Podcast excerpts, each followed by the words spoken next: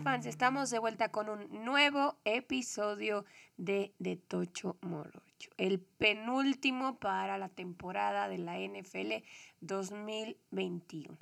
Una disculpita porque me quedé sin voz, pero aquí estamos para traerles lo mejor de la ronda de campeonato que vivimos la semana pasada. Fueron dos partidos llenos de emociones en las que las sorpresas estuvieron a la orden del día. Para mí en lo particular, que los Rams le hayan ganado a los 49 sí fue una sorpresa porque no venían de tener un buen récord contra ellos. Y por otro lado, obviamente, la historia de los Bengals es increíble.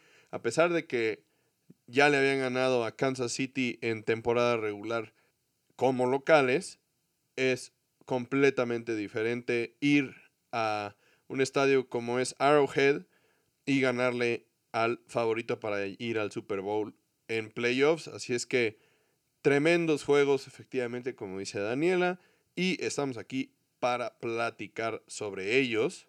Pero primero hay algunas noticias muy importantes que debemos de platicar con ustedes y como seguramente ya todos ustedes escucharon, porque es de lo único que se habla desde el fin de semana, tenemos la noticia de que después de 22 años en la liga, el GOAT Tom Brady ha tomado la decisión de retirarse para poner, como ya habíamos mencionado, primero su vida de familia. Sí, la verdad es que pues esta historia se veía venir en el fin de semana fue reportado de forma pues un poco fortuita por parte de Adam Schefter y Jeff Darlington, quienes son los hombres de la información de ESPN en Estados Unidos, que Tom Brady se retiraría. Después hubo algunas dudas, falta de confirmación real por parte de Brady y para el lunes como que ya estaba aceptado que seguramente se iba a retirar, pero que también, pues como él no lo había confirmado personalmente, pues que realmente no se podía tomar como algo serio el reportaje. Finalmente el martes, una vez pasado toda la emoción de los partidos del domingo, Brady se tomó un momento para anunciar en Instagram que efectivamente no jugaría más en la NFL. Y esto es importante, un par de cosas sobre la publicación que hizo porque hay, es una publicación bastante curiosa. En ningún momento mencionó la palabra retiro como tal. Fue una publicación escrita, no un video. Y dentro de muchas cosas, personas, entidades, instituciones a las que agradeció. Ninguna de esas fue Bill Belichick, Robert Kraft o los Patriotas. Cosa que pues claramente es muy muy curiosa. Y sí le agradeció muchísimo a los fans de Tampa Bay, a todo el staff, a todo el cuerpo médico, coaches, dueños y el resto de sus compañeros jugadores de Tampa Bay. El motivo por el cual no mencionó nada que ver con los Patriotas es incierto completamente. Y después en un Twitter lo hizo, pero en esa publicación no hubo mención de los Patriotas y tal vez fue porque ya a los Patriotas le había agradecido cuando se fue de Nueva Inglaterra para irse a Tampa Bay, ya le había agradecido a los Patriotas y ya había dicho lo que tenía que decirles. Pero de todas maneras fue algo muy extraño, porque si consideramos que 20 de los 22 años que jugó en la liga fue con los Patriotas, por más que ya les hayas agradecido, les agradeciste por una cosa completamente diferente, ¿no? O sea, sí fueron tu casa y lo que fuera, y ya dejó, ya, ya le dio vuelta a esa página, pero te estás despidiendo de todos, ¿no? O sea, te estás despidiendo de la liga como institución y como algo que, dejas después de una trayectoria tan larga. Por lo menos te puedes tomar tres palabras, porque no minutos, porque como dices, no fue un video, para decir, bueno, y gracias a todos los que me acompañaron a través de esta trayectoria o algo, ¿no? O sea, algo que, que no deje de lado todo eso que construyó con los Patriotas, porque a fin de cuentas, seis de sus siete anillos fueron con ellos, ¿no? Y además, pues también dejas de lado a todos los fans que dejó ahí en Boston. Entonces, pues sí, sí es muy extraño, no sabremos por qué fue esta decisión que él tomó de, de pues enfocarse nada más en Tampa Bay.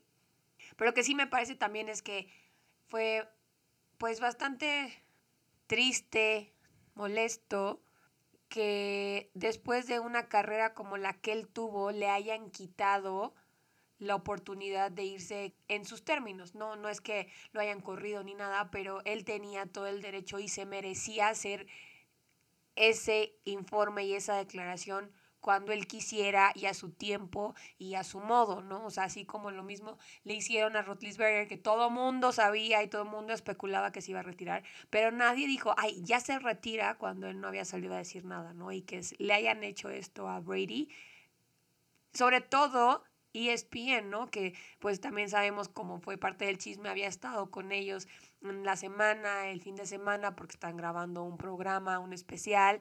Y pues sí me parece una falta de respeto para alguien como Tom Brady que dejó una marca muy, muy grande en el deporte y que va a ser muy difícil que alguien la, la alcance o la supere pronto. Entonces, esa situación sí me dejó un muy, muy, muy mal sabor de boca. Al final de cuentas, la carrera de Brady es impresionante. Si recordamos cómo inició o qué tipo de jugador era Tom Brady al inicio de su carrera, la verdad es que era un coreback muy diferente al Tom Brady que conocemos hoy en día, que fue líder en yardas por pase, líder en intentos o, o pases lanzados y líder en pases de touchdown en la temporada. Una persona que tiene 44 años y que compite contra talentos semejantes a Patrick Mahomes, a Josh Allen, a Joe Burrow, por supuesto. Tuvo una gran temporada. Jóvenes que están en el momento más alto de su carrera y todos fueron superados por Tom Brady que tiene 44 años. O sea, ese es Tom Brady hoy y el Tom Brady de los últimos años. El Tom Brady de cuando empezó su carrera era completamente diferente. Tom Brady ganó un Super Bowl habiendo tirado menos de 200 yardas sin touchdowns. Era un, francamente, o sea, si les parece, amigos que nos escuchan, que Jimmy Garoppolo es un bueno para nada, pues Tom Brady tenía peores estadísticas que Jimmy Garoppolo. Lo que sí tenía Tom Brady es que era un jugador que sabía manejar perfectamente el partido. Siempre tuvo características de liderazgo bastante dominantes e importantes. Y siempre estuvo rodeado, en especial en esos primeros años, por un juego por tierra muy fuerte y una defensiva que era extremadamente buena. Y pudo aprender a lo largo de varios años, tres o cuatro años, a ser un coreback mucho más agresivo, mucho más dominante, que tuviera la capacidad de echarse a un equipo al hombro y construyendo alrededor de esa tremenda capacidad de liderazgo que ya comenté, se convirtió en el, en el tremendísimo jugador que, que conocemos el día de hoy. Ahora bien, influye mucho dos decisiones importantes. La primera, que creo que influye bastante más en, en, todo el ámbito del equipo, fue que nunca fue el jugador mejor pagado. Hablando de corebacks, ¿no? por supuesto, pero él, él nunca fue el coreback mejor pagado de la liga. Y eso siempre le permitió tanto a Tampa Bay como a los Patriotas invertir en talento a su alrededor, aunque al final tal vez eso en los Patriotas ya no, ya no aplicó, ¿no? Que ya el, el, equipo realmente ya no era tan bueno. Quién sabe qué hacían con el dinero, pero... Y en segundo lugar, la otra decisión que, que me parece que cambió su carrera fue la forma en la que empezó a, a cuidarse su preparación física, su dieta, todo eso fue lo que permitió que pasara de un coreback longevo de 40 años a un coreback de 44 años que estuviera jugando a un altísimo nivel. Y la verdad es que esas son características que dudo mucho que volvamos a ver. Pues sí, porque aparte no es, no es normal, ¿no? O sea, tenemos el caso de los corebacks más recientes que se han retirado, Drew Brees y Roethlisberger. No son tan grandes como Tom Brady. Y aún así vimos tanto a Drew Brees como a Ben Roethlisberger en los últimos dos años de su carrera, cada uno ya en declive, ya no dando lo que estamos acostumbrados a ver de ellos, ya con un rendimiento pues muy, muy, muy por debajo de lo que ellos hacían. Batallando, batallando. Y la verdad es que eso también es muy triste, ¿no? O sea, porque digo, no le quita todo lo que ya hicieron durante su carrera, pero tampoco está padre y tampoco se disfruta ver cómo, cómo batallan, ¿no? O sea, ver a Rotlisberger intentar lanzar y que se cayera así luego, luego el balón. O sea, eso no está padre porque eso no te deja con una buena impresión de ellos y, y también podría ayudarte a obviar todo lo, lo, lo, que vino antes, ¿no? Y entonces Tom Brady no, o sea, Tom Brady se aferró, pero porque él seguía poniendo los números y, y haciendo lo que él esperaba de sí mismo.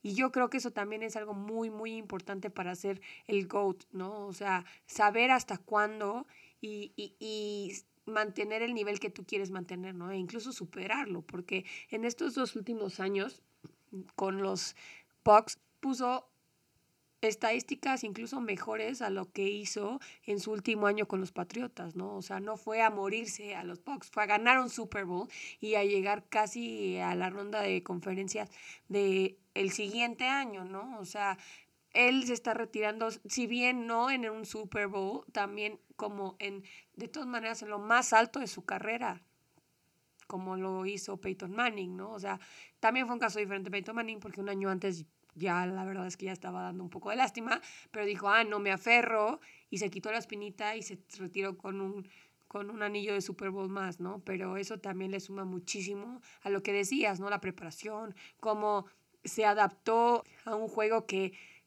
ya no está hecho para gente de su edad, que no es que sea un senior citizen, pero como dices, o sea, tienes niños de 19, 20, 21 años en la liga y entonces obviamente eso hace que el juego cambie, ¿no? Se vuelve un juego más físico, se vuelve un juego más de atletas, que tal vez de mental no se quita esa parte, pero es otro nivel, es otra forma de jugar y que él haya logrado llegar hasta donde llegó con el nivel que lo hizo y a la edad que lo hizo, pues es de aplaudirle. Y la verdad es que también se ve muy difícil que alguien pueda llegarlo ya a superar estas alturas, porque si bien Mahomes, por ejemplo, tiene todo el talento del mundo y pinta para, pues, para darle mucha pelea a todos los récords de Tom Brady, pues está esta misma parte que decimos, ¿no? Es otro juego, es muchísimo más físico, es mucho más exigente, tanto física como mentalmente, y eso puede evitar que uno de estos chavos que tienen muchísima promesa pueda llegar, por más que él quiera y por más que se cuide, a los niveles y a las edades que jugó Tom Brady. Sí, como dices, tal vez los números sean alcanzables en algún momento, pero difícilmente, muy, muy difícilmente, creo que veremos a otro jugador llegar a los cuarenta y tantos años, cuarenta y cuatro en este, en este caso, jugando a este nivel. O sea, la verdad es que no, no lo vamos a volver a ver, porque no es fácil tomar las decisiones que tomó Brady. No es fácil dejar de, de un lado múltiples millones de dólares por intentar tener un mejor equipo, porque en la historia de, este deporte solamente Tom Brady lo ha hecho, nadie más, nadie, ningún otro coreback le ha dado un descuento a, a su equipo, ¿no? Por más que los quieran, no lo hacen. Y, la otra, o sea, el, cambio en su dieta, en su estilo de vida en general, también veo extremadamente complicado que haya otro jugador que tenga ese nivel de, de compromiso para llevar a cabo un cambio de ese, de ese estilo que le permita llevar su juego a ese siguiente nivel que te permita jugar otros 15 años. Y, y otro tema que mencionas que es súper importante, o sea, la forma en la que se juega la posición de coreback hoy en día es muy diferente a lo que juega Tom Brady.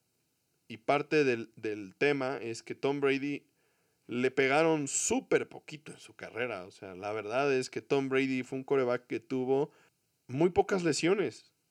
recordemos que solamente en, el, en 2007, cuando en un juego contra los Chiefs, le lesionan la rodilla y pierde pues prácticamente toda la temporada, una temporada en la que Matt Castle fue el coreback suplente de los, de los Patriots, pues realmente esa fue su única lesión. Tom Brady nunca se lesionó, jamás, jamás, jamás de nada. Y esa es otra parte de, esto, ¿no? Lamar Jackson estuvo fuera la mitad de la temporada por una lesión en un tobillo, porque el estilo de juego que tiene así o sea, así lo expone, ¿no? Y, y como Lamar Jackson, tenemos el caso de Cam Newton, tenemos el caso de Robert Griffin, seguramente y tristemente tendremos el caso de Kyler Murray. Posiblemente tengamos el caso de Dak Prescott. Russell Wilson lo sufrió también. Para que nosotros veamos a un jugador que llegue al nivel de edad siquiera, vamos a hablar de edad, de Tom Brady, pues tendría que ser sí o sí un coreback que juegue completamente dentro del pocket. Justo a eso iba, ¿no? No es tanto eh, el estilo de juego, sino también las exigencias de la posición, ¿no? Antes veíamos también Ben Roethlisberger junto con Tom Brady, ¿no? O sea, jugadores, corebacks que podían mantenerse en la pocket y ser cero atléticos, porque pues en realidad hasta estos últimos años de su carrera Brady se vio un poco más atlético, con todos los cambios que ya mencionaste, pero Rotlisberger pues nunca, ¿no? O sea, jugadores bien torpes, jugadores que los veías cuando los obligaban a salir de la pocket, dar tres pasos y se caían, o sea, se tropezaban solos o se movían muy lento. Sí, Peyton Manning, Eli Manning, este, eran Entonces podías, podías ser un jugador de la NFL pero eras un coreback y podía ser físicamente un cualquiera, ¿no? O sea, seguramente estabas más sano o un poco más en forma que una persona normal, pero no, no les exigía ser un superatleta. Atletas. Y ahora lo necesitas. Dejando de lado que si es tu estilo de juego o no es tu estilo de juego. O sea, por muchos factores, como ya mencionamos, porque todo el juego está, es más rápido, porque todo el juego es más intenso, porque todos los jugadores que están subiendo ahora a la liga son súper atletas, todos son súper fuertes, o sea, independientemente de la posición en la que jueguen, ¿no? O sea, ahora ves receptores como DK Metcalf, ¿no? Sea, que Superman se queda corto, ¿no? Y, y te, te enfrentas a ese tipo de cosas, ¿no? O sea, del lado de la defensa también empieza a haber gente como Chase Young y entonces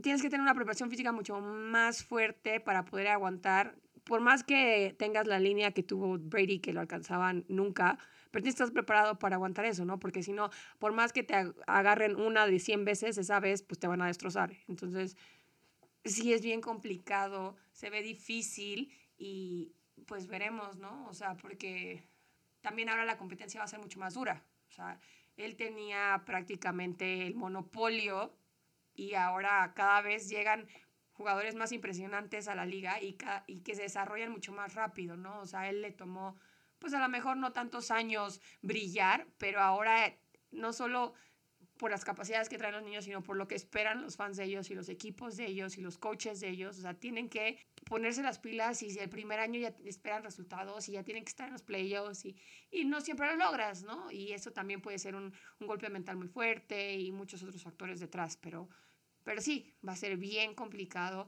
No, diga, no decimos que no lo van a lograr porque pues eso también no sería divertido porque los récords están hechos para, para romperse, pero sí sé que va a ser muy, muy difícil que alguien lo logre. por lo menos pronto. La verdad es que es el fin de una carrera estelar, sin duda, sin duda. Y no soy fan de Tom Brady. Como jugador nunca me ha caído muy bien. Y la verdad es que es imposible negar que es el mejor jugador que ha habido en la NFL por mucho. No está ni cerca. No, con esto no quiero decir que sea el coreback con la mejor técnica del, del mundo, porque no lo es, pero sí es el mejor jugador que se ha visto en este deporte y la verdad que afortunados hemos sido los que los que pudimos ver su carrera desde el inicio y ahora hasta el final, porque la verdad es que por más mal que nos caiga, esto no lo vas a ver nunca más. Y la forma en la que empezó y la forma en la que terminó, seguramente tampoco lo vamos a volver a ver porque la liga ya no está estructurada de esa forma, como dices. La paciencia que le tuvieron los Patriotas al inicio de su carrera y luego la capacidad de Brady de transformarse, de ser un game manager, un, un coreback que participaba poco en el plan de juego, a, convertirse en la pieza central del equipo y empezar a cargar con el equipo hasta llegar al punto de, de ser el mejor coreback de la liga, yo creo que eso no lo vamos a volver a ver. Y la verdad es que somos privilegiados de haberlo vivido. Y esto seguramente en siete años lo veremos en el, en el Salón de la Fama junto con Rob Gronkowski seguramente y con Ben Roethlisberger. Entonces, pues sí, una, una tremenda carrera y pues bueno, nos quedan en el Super Bowl para, para ir adelante en esta temporada, pero sí, este va a ser un, otro de estas grandes historias de la temporada de 2021. Y antes de cerrar con esta noticia, yo te pregunto, ¿tú crees que por todo esto que se está dando con su, la noticia de su retiro y eso, le vayan a dar el MVP? Realmente el MVP es un, es un premio de la temporada, ¿no? Y obviamente Aaron Rodgers y él estaban muy cerca, muy cerca. El potencial que se le veía a los Packers en la temporada regular era tremendísimo. Pero la verdad es que los números de Brady, o sea, si nos vamos solamente a estadísticas, seguramente sí sería el, MVP. Obviamente ya esos, esas, esas votaciones ya se hicieron porque los premios se entregan la semana entrante antes del Super Bowl. Entonces, esos votos se emitieron antes de que esta gente supiera que se iba a retirar, pero realmente no me sorprendería que él fuera el MVP. La verdad es que sí tuvo una tremendísima temporada un poco bajita la mano, así como, como por debajo del agua, porque, insisto, la, la temporada más impresionante parecía estarla teniendo Aaron Rodgers con los Packers, pero las estadísticas que tiene Tom Brady este año son impresionantes y la verdad es que sí son merecedoras de un premio al mejor al jugador más valioso de la temporada. ¿Y qué mejor forma de despedirse que con uno más? Es un tema importante porque es bien sabido que Tom Brady no participa en ninguno de los eventos de este estilo. Nunca ha ido al Pro Bowl porque o estaba jugando el Super Bowl o estaba lo suficientemente ardido para no ir. Y tampoco ha participado mucho en los premios que se han repartido. Entonces sería muy interesante si le van a dar el MVP, si se va a ir a parar ahí, porque en, situaciones y circunstancias normales, él seguramente no estaría ni cerca de Los Ángeles en, esta, en la semana del Super Bowl, porque no está jugando en el Super Bowl, entonces, pues es parte de ser Tom Brady todo eso, ¿no? Hay que ver. va, a ser, va a ser interesante eso, porque sí es muy posible que le den el premio a él. Y bueno, pasando ya a otras noticias también recién saliditas del horno, tenemos el anuncio que hizo el Washington Football Team que ya no se llaman Washington Football Team. Escogieron finalmente un nombre para el equipo y ahora a partir de ayer miércoles 2 de febrero, porque a partir de ese momento los vamos a empezar a llamar así, van a ser los Washington Commanders, que la verdad en lo personal me parece muy mal nombre, tenían muchísimas otras opciones. Yo hubiera sido como muy fan de los Washington Wolves, es un animal muy imponente y muy representativo de Estados Unidos. No me preguntaron, ese es su problema. Mucha gente también parece bastante descontenta con el nombre, no, no, no suena tan cool. ellos les gusta la referencia militar porque pues a fin de cuentas están en la capital de Estados Unidos, donde pues hay mucha milicia y muchas oficinas y entonces pues ellos les encanta y bueno, ¿no? Y también se hizo un anuncio con los uniformes y ahora aparte del guinda y el amarillo se les suma el negro. Entonces eso también es como un look nuevo para ellos. Obviamente también le hicieron ahí unos cambios al, a la W del logo. Veremos qué pasa y veremos si les trae un poco más de suerte. Redskins, Football Team o Commanders siempre le van a pasar con los vaqueros. Así es que Tampoco soy fan del nombre.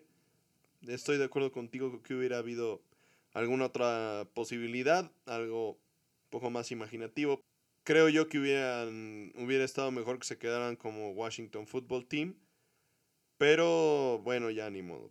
Y con esto buscan cerrar el capítulo que se abrió por el tema de la mala representación que le daba el nombre del equipo a las tribus nativas americanas. Por otro lado, un equipo que está abriendo una nueva página, en lugar de cerrarla, son los Broncos, porque el fideicomiso Pat Bowlen anunció ayer miércoles también que el equipo ya está oficialmente a la venta. Esto era algo que ya habíamos platicado aquí nosotros, ya se escuchaba claramente que ya no, la familia Bowlen no iba a mantener al equipo y que iban a ser puestos en venta. Seguramente habrá grupos interesados en comprar a los Broncos y seguramente parte de el interés de la familia Bowlen al vender el, el equipo es que se quede en Denver pero al final de cuentas todo esto puede derivar en que se los lleven de ahí. Parece que la intención es que ya para el inicio de la temporada siguiente se sepa quién o quiénes van a ser los dueños del equipo para que pues este tema no esté sopiloteando encima del, del equipo durante la temporada porque eso también crea mucha tensión alrededor de la gente porque pues obviamente hay inestabilidad. Los Broncos también acaban de contratar un nuevo head coach. ¿Qué va a pasar con el con John Elway? ¿Qué va a pasar con el gerente general? Que pues, son varias, varias, varias preguntas que, que se van a tener que responder con este movimiento y obviamente todo eso tendría que quedar claro, por lo menos para la temporada siguiente, para que no hubiera tensiones dentro del equipo, pero a veces estas cosas de negocio pues no siempre siguen el mismo calendario que, que el equipo y eso es algo con lo que van a tener que lidiar. Otra noticia que les traemos es algo que ya veíamos venir, que ya habíamos mencionado en los últimos dos episodios, el caso de Brian Flores contra lo que él considera ha sido racismo en la liga.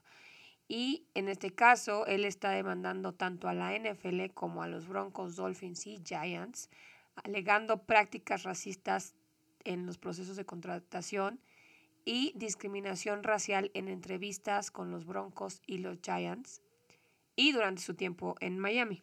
Él dice que el dueño de los Dolphins, Stephen Ross, le dijo que le pagaría 100 mil dólares por cada juego perdido para tanquear la temporada, o sea, para echarla a la basura, hace un par de años. En 2019. Y poder draftear a Joe Burrow.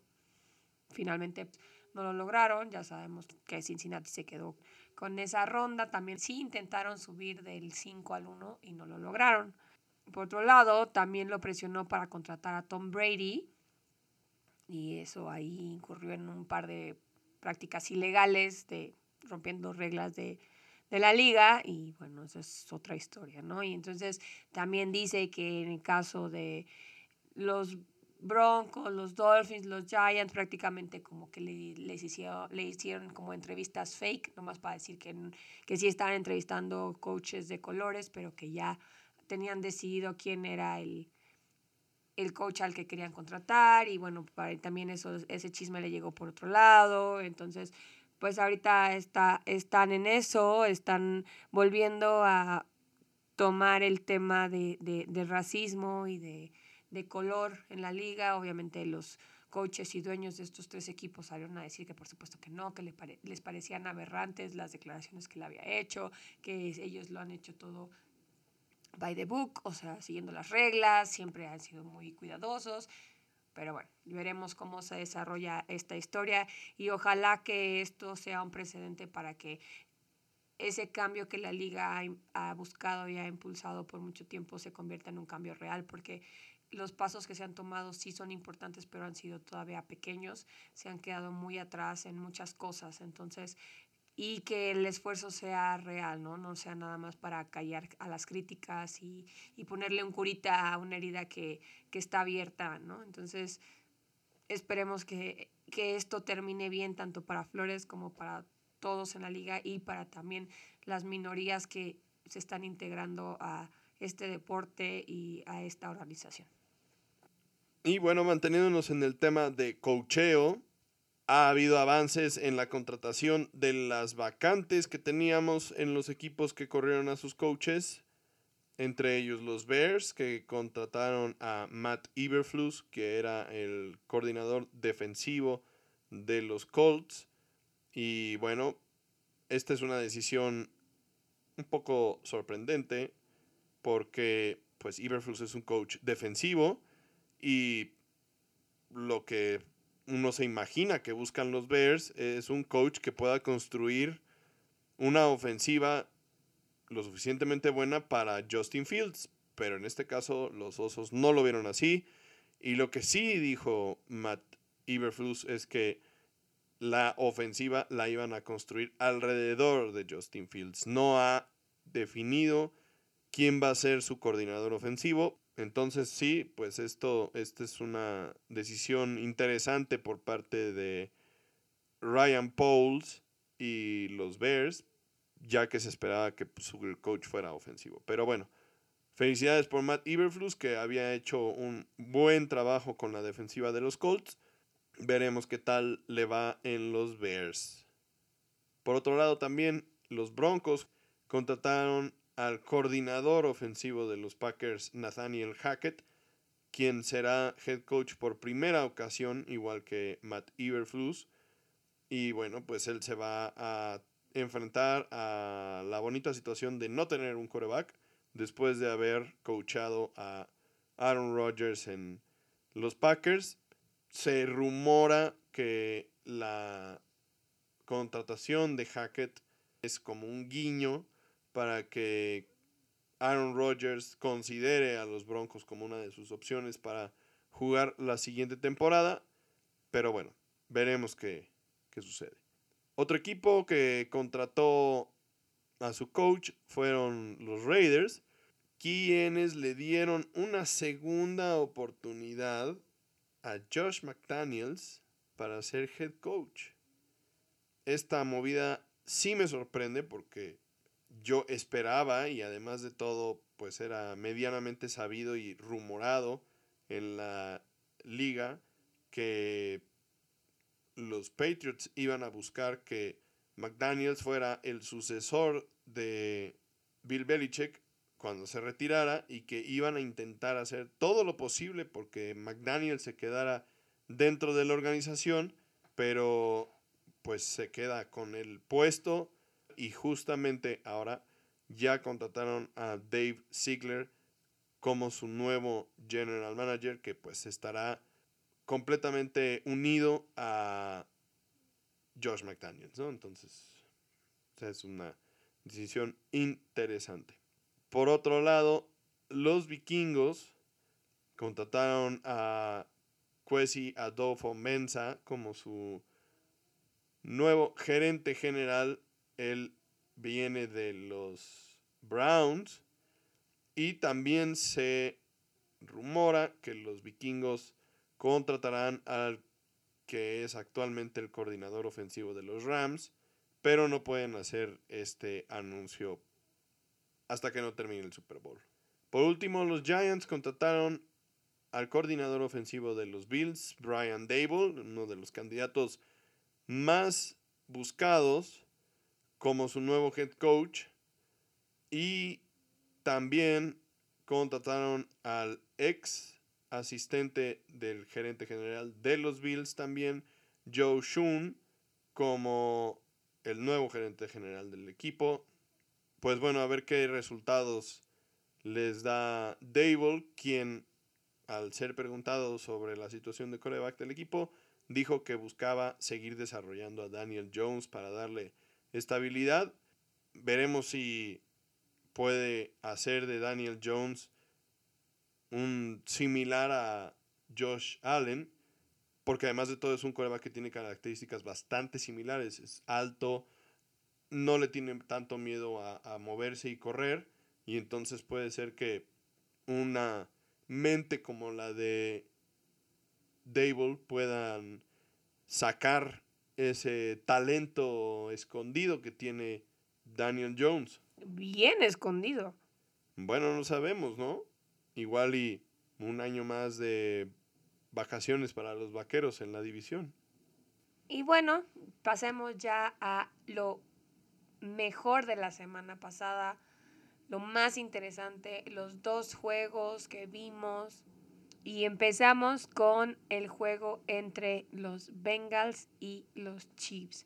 Una de las mayores sorpresas de esta temporada, porque como bien dices, aunque ya había ganado Cincinnati en la semana 17, este era un juego completamente diferente y era prácticamente borrón y cuenta nueva. ¿Qué decir de este juego? No? El segundo juego de playoffs de los Chiefs que se va a tiempo extra y eso no auguraba muy bien para los Chiefs porque pues ellos no están acostumbrados a tener que cerrar su destino en tiempo extra. Ellos y Mahomes en especial siempre hace el trabajo necesario o siempre intenta hacer lo mejor para que en tiempo regular se acabe todo y dominar.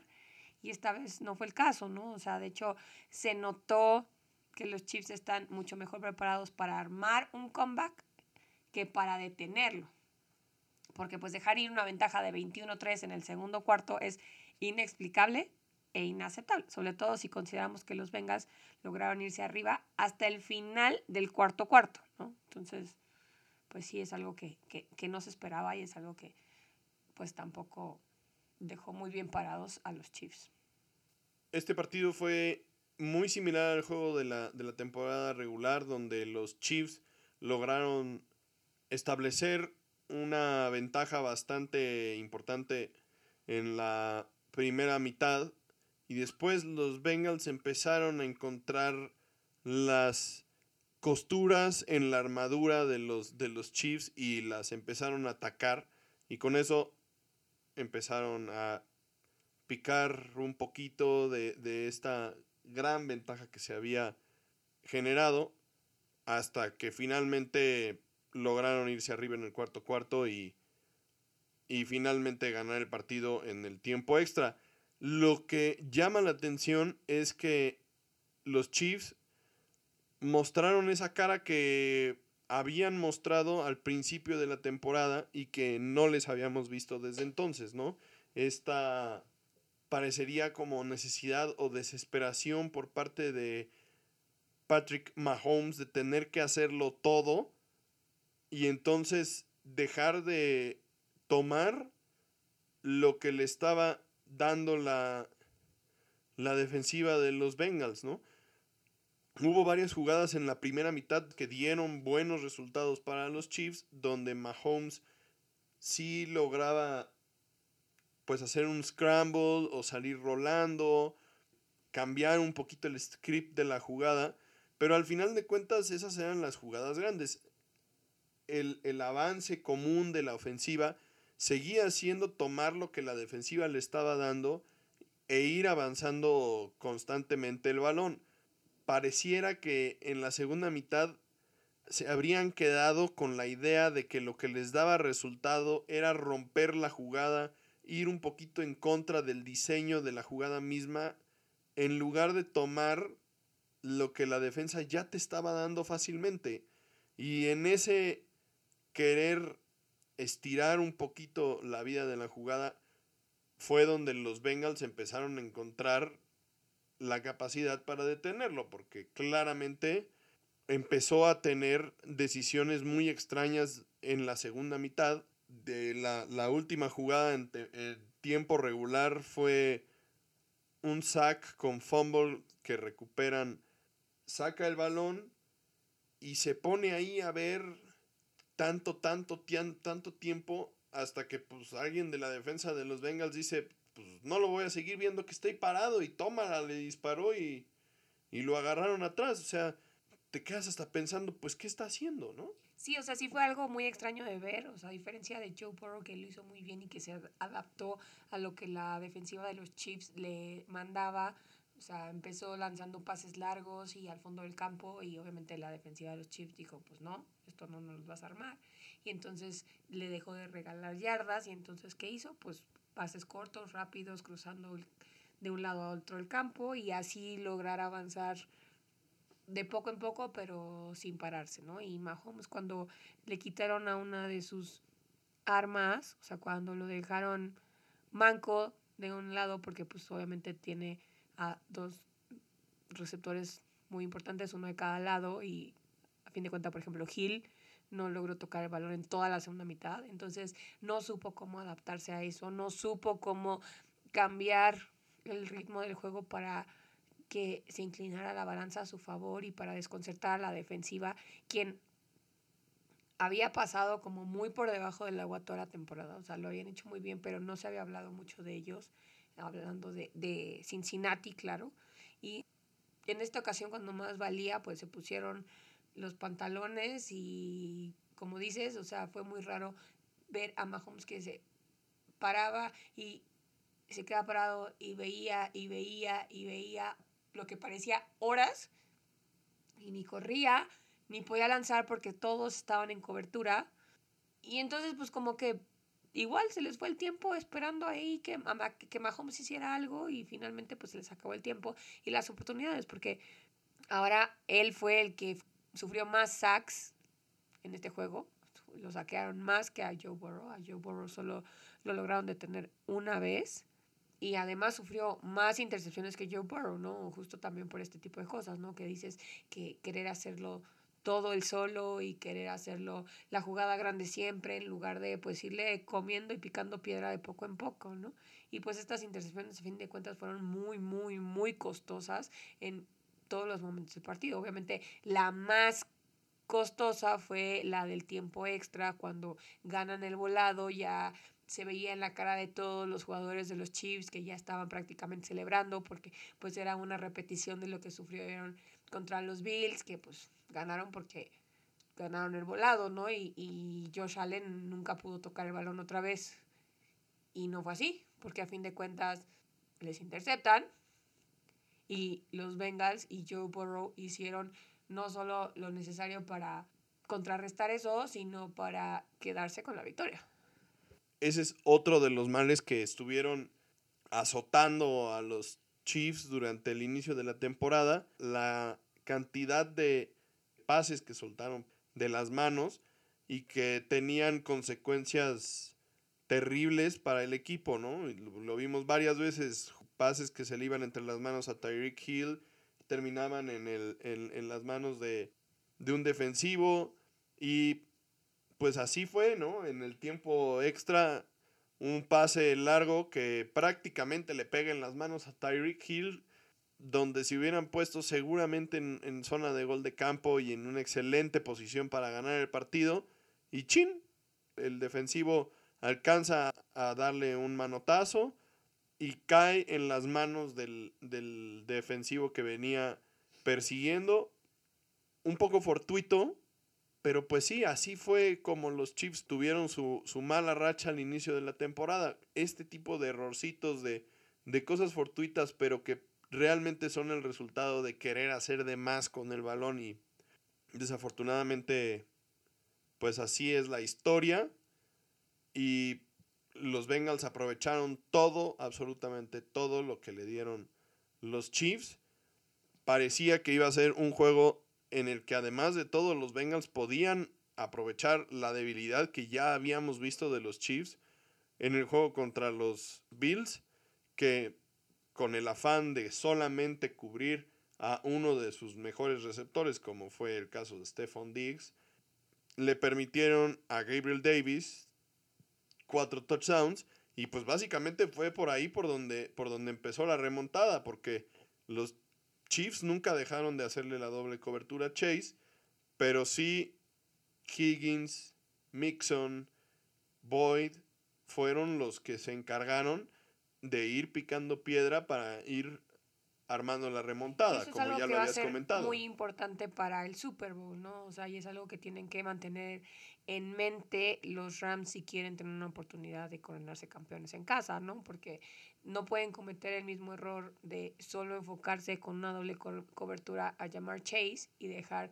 de lado a estos tres jugadores que sí, ok, llamar Chase es como el hijo prodigio de, de Cincinnati, pero Joe Mixon, Higgins, o sea, también son unos jugadorazos. Acá la diferencia importante es que pues Rams tienen a Jalen Ramsey, que para muchos es el mejor corner de la, de la liga y que en varias ocasiones ha estado aislado contra el mejor receptor del otro equipo y son grandísimos duelos. Entonces, en lugar de tener que hacerle una doble cobertura al mejor receptor, puedes poner a Ramsey y entonces hacerle la doble cobertura a Higgins, por ejemplo.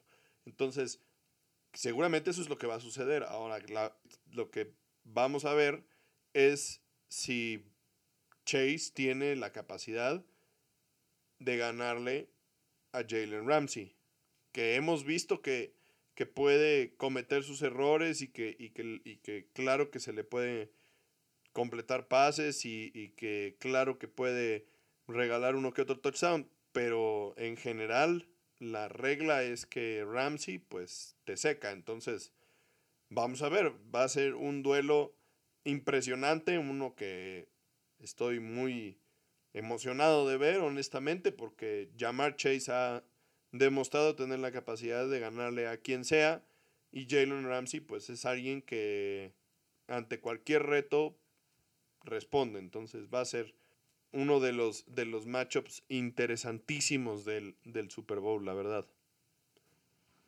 Por otro lado, tenemos el juego que también ya habías medio platicado al principio del episodio entre los 49ers y los Rams. Los Rams de vuelta en casa, una revancha del último juego de temporada donde los aplastaron emocional y en el marcador, algo que fue muy triste porque además el SoFi Stadium estaba completamente lleno de fans de los 49ers. Esta vez también había mucha gente de los 49ers, pero los fans de los Rams se pusieron las pilas y sí se escuchaban un poco más dominantes, entonces pues eso yo creo que también ayudó mucho al estado anímico del equipo y finalmente se quedan con la victoria 20 a 17 para romper la maldición de Sean McVay frente a Kyle Shanahan. Después de seis juegos perdidos consecutivos contra los 49ers, ganan el más importante. Sí, la verdad es que San Francisco inició el partido muy similar a como había jugado sus juegos anteriores, ganando con series ofensivas muy largas, corriendo el balón, dominando la posición de campo, dominando la posesión de balón, y controlando el reloj a placer. Todo esto sin exigirle a Jimmy Garapolo gran cosa. Con eso fue suficiente para, para ir anotando puntos y por otro lado su defensiva estaba dominando a los Rams de forma total y la verdad es que parecía que el juego pues estaba completamente fuera del alcance de los Rams. Iban ganando 17-7 los 49 iniciando el cuarto cuarto. Los Rams no se veía que, que tuvieran grandes chances, no habían podido mover la bola gran cosa hasta que lograron anotar entre el final del tercer cuarto y el inicio del cuarto cuarto, ponerse 17 a 14 y realmente en ese momento mantener vivo la esperanza de, de poder remontar el marcador. Y fue aquí donde los reflectores se pusieron sobre los corebacks porque ambos han tenido carreras muy cuestionadas. Sí, tenían mucho que demostrar, ¿no? O sea, en el caso de Jimmy G, él tenía que demostrar que no necesariamente sucumbe ante la presión en un juego importante y en el caso de Matthew Stafford, que podía hacer lo que se esperaba de él cuando llegó a la liga en el draft con un mejor equipo del que había tenido en los últimos 12 años, ¿no? Entonces, pues los dos estaban jugando el todo por el todo, porque pues tampoco ya le iban a perdonar mucho a Stafford, porque sí, o sea, sus circunstancias no fueron mejores, pero pues 12 años ya son muchísimos, ¿no? Y por otro lado, pues Jimmy G tenía que sacar... sacarse la espinita, ¿no? No, además también tenía que ponerle un último renglón a su currículum porque se rumora que ya no va a seguir con los 49ers y que este fue la última vez que la, lo vimos con el uniforme de los 49ers de su carrera lamentablemente pues su última pase como 49ers si es que ya no está con ellos fue una intercepción, entonces pues esa es otra historia, ¿no? Pero sí, sí necesitaba también ponerse las pilas para que todos aquellos que pudieran estar interesados en llevarlo a su equipo dijeran, ah, pues sí vale la pena llevármelo, ¿no? O sea, sí vale la pena, todas esas dudas que teníamos, pues ya no las aclaró, entonces sí, los dos corebacks, como dices, estaban bajo mucha presión de dar los resultados. Sí, y el cuarto cuarto nos contestó estas preguntas de forma contundente, porque parecía que Stafford iba a cometer el error grave, porque tiró un pase que no tenía que haber lanzado, que iba directito al safety de los 49ers, Jaqueski Tart que en un movimiento completamente de jugador defensivo la dejó caer de las manos, manos de perro completamente. Inexplicable cómo se le cayó esa. Y de ahí le dio vida a los Rams. Stafford, como si le hubieran dado una cachetada, despertó y empezó a encontrar a Cooper Cup y a Odell Beckham nuevamente. El ala cerrada tuvo un un juegazo también. Fue el jugador que, llevó al equipo esas las recepciones clave de la, del, partido. Esos que te, que te llevan a, hacer primeros y dieces, a, alargar la, posesión de, del, balón, a alargar la serie, las hacía el ala, el ala cerrada y la verdad es que, que fue bastante importante su participación después de la salida de Tyler Higby por lesión. Entonces fue muy importante su, participación. Y como te comento, o sea, Stafford empezó a, a, encontrar a sus receptores de forma un poco más tranquila después de ese pase. Logran anotar el gol de campo para empatar el partido. Logran parar a los 49 vuelven a tener una posesión, vuelve a tener esta calma de armar un buen drive con poco tiempo, pero encontrando a sus receptores sin forzar lo que, lo que necesitaba para ganar el, partido. Dejaron tiempo en el, en el reloj para que los 49 tuvieran una última oportunidad para que Jimmy G se vistiera de héroe y pues no lo logró, como ya comentaste, su último pase terminó en una intercepción regalando el partido. Y la verdad es que en esa última serie Kyle Shanahan no le hizo ningún favor. Las jugadas que, que mandaron fueron para mí un poco extrañas. Tuvieron de hecho un pase en el que perdieron tres yardas y me parece que no, no estuvo bien estructurado ese último drive y, y pues tampoco le, lo pusieron en una situación para tener éxito, honestamente. Y pues este, ese fue el, el último clavo en el ataúd, la verdad. Sí, ya habíamos dicho el episodio anterior que si los 49ers se ponían en la posición de que Jimmy G fuera su esperanza para ganar el juego, eso no iba a dar resultados. Y bueno, tú eres un arduo defensor de Jimmy G, de sus capacidades como coreback, que pues en estos últimos años no, no han brillado tanto, pero a fin de cuentas sí sabemos que tiene cierta limitante, ya sea física o mental o emocional, con todas esas derrotas tan difíciles que ha tenido y todos esos errores que ha cometido, entonces tiene como un bloqueo ahí de cuando tiene que trabajar bajo presión, ¿no? Entonces, eso sí lo sabíamos, o sea, sí sabíamos que es un muy buen coreback porque además pues estuvo detrás de Tom Brady y aprendió muchísimo.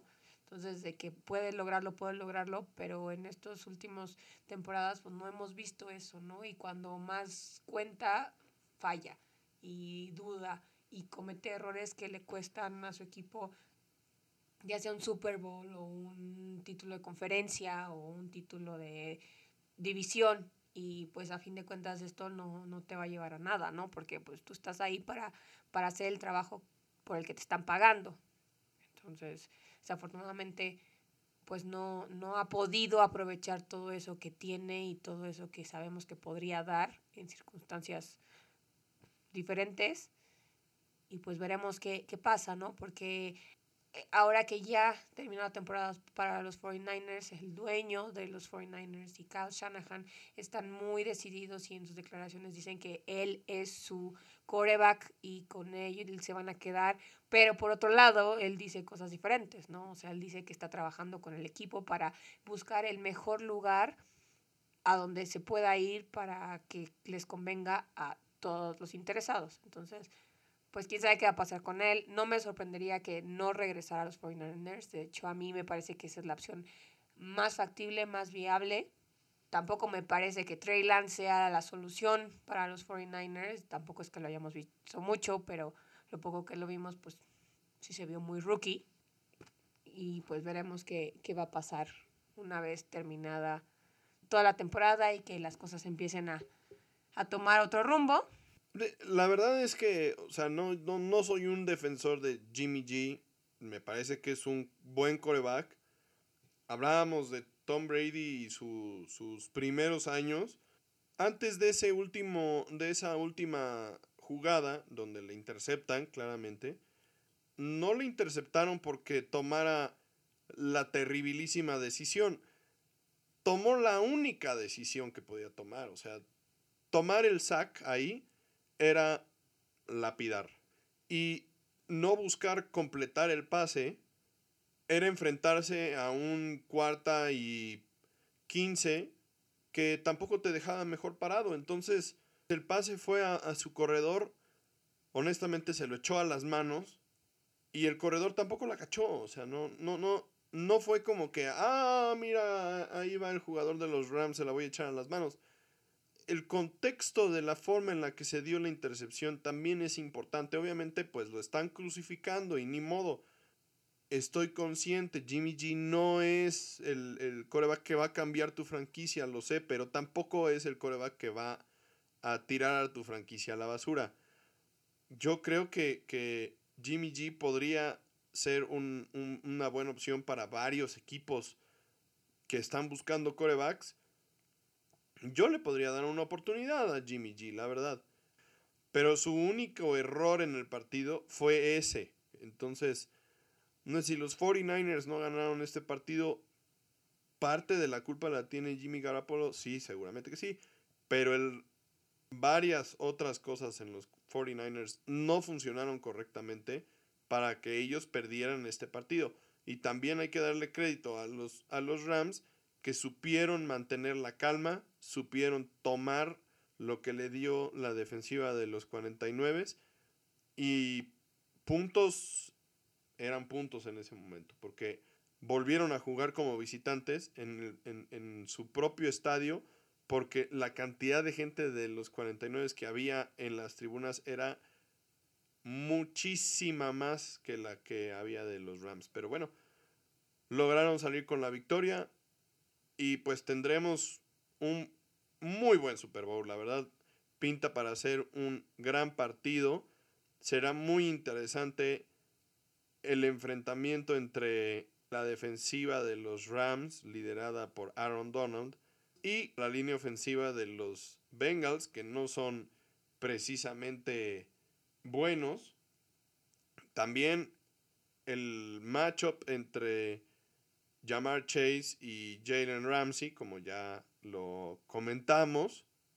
¿Qué va a hacer el resto de la defensiva secundaria contra los otros receptores de los, de los Bengals? Y, como no, el enfrentamiento, si no bien directo, pero sí el duelo entre corebacks, el 9 contra el 9, Joe Burrow contra Matthew Stafford, juventud contra tremenda veteranía.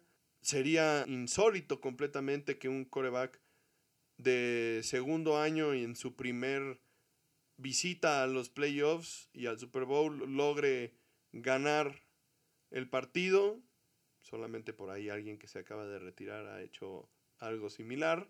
Y por otro lado, pues qué mejor para la carrera de Matthew Stafford que finalmente después de tanto, tanto, tanto luchar en Detroit, lograra culminar con un Super Bowl esta temporada que pues ha sido para él seguramente un sueño hecho realidad. Entonces será un partido impresionante con grandes emociones. Por segundo año consecutivo veremos un equipo jugar como local, pero siendo visitante. Y bueno, pues aquí también jugamos el juego de las cábalas. ¿Será que los Bengals usen sus jerseys de visitante para seguir con la pues con esta cábala de que el que usa sus jerseys de visitante ganan el juego. No, de hecho ya salieron a decir que no van a salir con los jerseys blancos. Van a salir con las fundas blancas, pero que ellos no están atados a ningún tipo de cábala, predicción o saladez o lo que sea. Su buen amigo el Popotes diría lo contrario, pero bueno, ni modo. El Popotes no es el coach de los Bengals, ni está encargado de ellos. Entonces, adelante, pues veremos a los Bengals jugar de negro con blanco y a los Rams jugar como visitantes en su estadio. Y pues sí es un tema muy interesante eso también porque... Pues sí pueden decir lo que quieran. La NFL puede decir que los Bengals son los locales, pero, o sea, serían la verdad muy, muy, muy malos fans si otra vez dejan que el equipo contrario llene su estadio.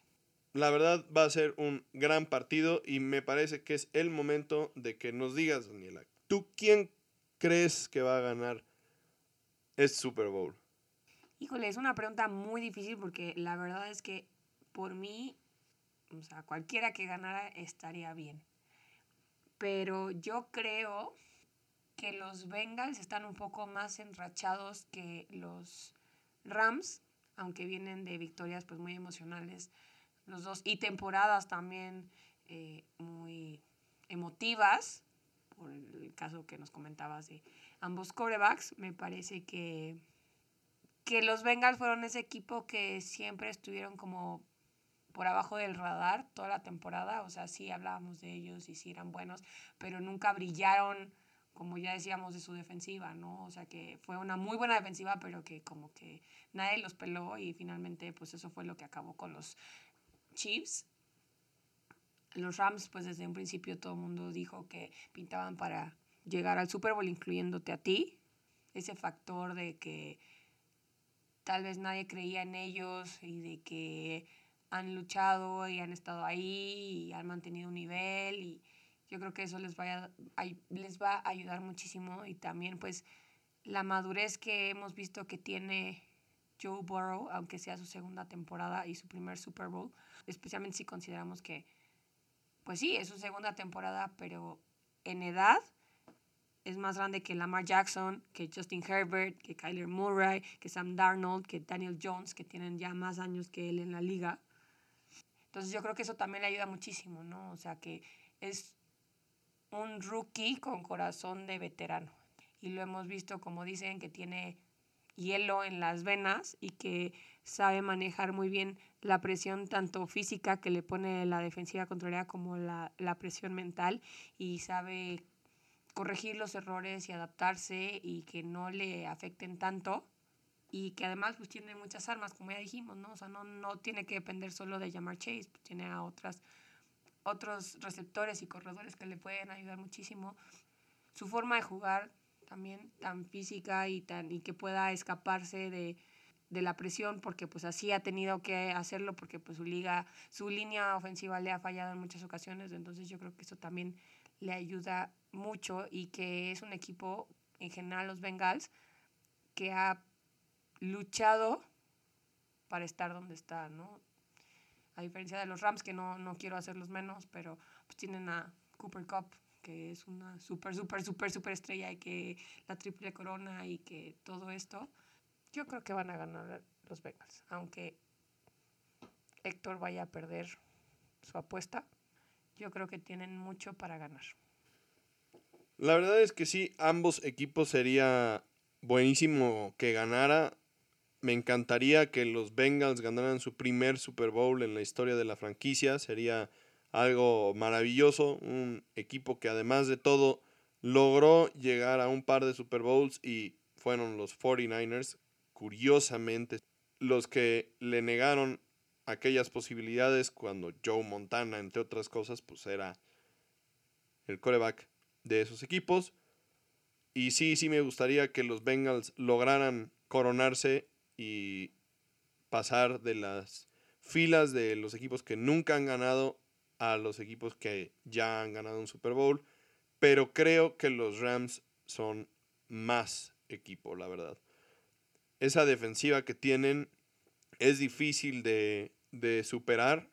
No es sencillo tener que jugar contra un equipo que está blindado en, la frontal y que además de todo la defensiva secundaria también es muy buena. Difícilmente se puede establecer un juego por tierra contra los Rams y sí es, es complicado. Y la verdad es que si Stafford juega inteligente y, y toma lo que le dan, seguramente logrará vencer a los Bengals. Entonces yo creo que que los Rams son un equipo más completo y que van a llevarse el partido. Creo que va a ser un buen juego, un juego cerrado. La verdad es que sí creo que ambos equipos tienen posibilidades, pero creo que los Rams van a salir victoriosos en este Super Bowl y se llevarán su segundo título de Super Bowl en la historia de la franquicia. El primero desde que Kurt Warner lo hiciera hace más de 20 años. Entonces, bueno, será un tremendo juego, disfrútenlo muchísimo y esperemos que al término de ese Super Bowl podamos reunirnos otra vez con ustedes para compartir lo que sucedió y tengamos mucho de qué platicar, nuevas historias que comentarles y pues celebrar esto que será el gran final de una gran temporada. Muchas gracias por escucharnos estaremos aquí para platicar sobre el Super Bowl. Igual que la NFL, nos vamos a tomar un descanso de una semana. Estaremos lo mejor, como dice Jay-Z, del Super Bowl. Mientras tanto, pueden entretenerse viendo las Olimpiadas de invierno. Buenísimas. siempre son muy, muy, muy interesantes. Tal vez el horario no es el mejor para los que estamos en México, pero podemos ver repeticiones y eso nos va a atar hasta que lleguemos al fin de semana de Super. Les mandamos muchos saludos hasta cualquier parte del mundo donde nos estén escuchando. Gracias por acompañarnos en esta aventura que fue la temporada 2021. Regresen para el último episodio de la segunda temporada de su podcast favorito, de Tocho Morocho. Nos vemos dentro de dos semanas. Bye.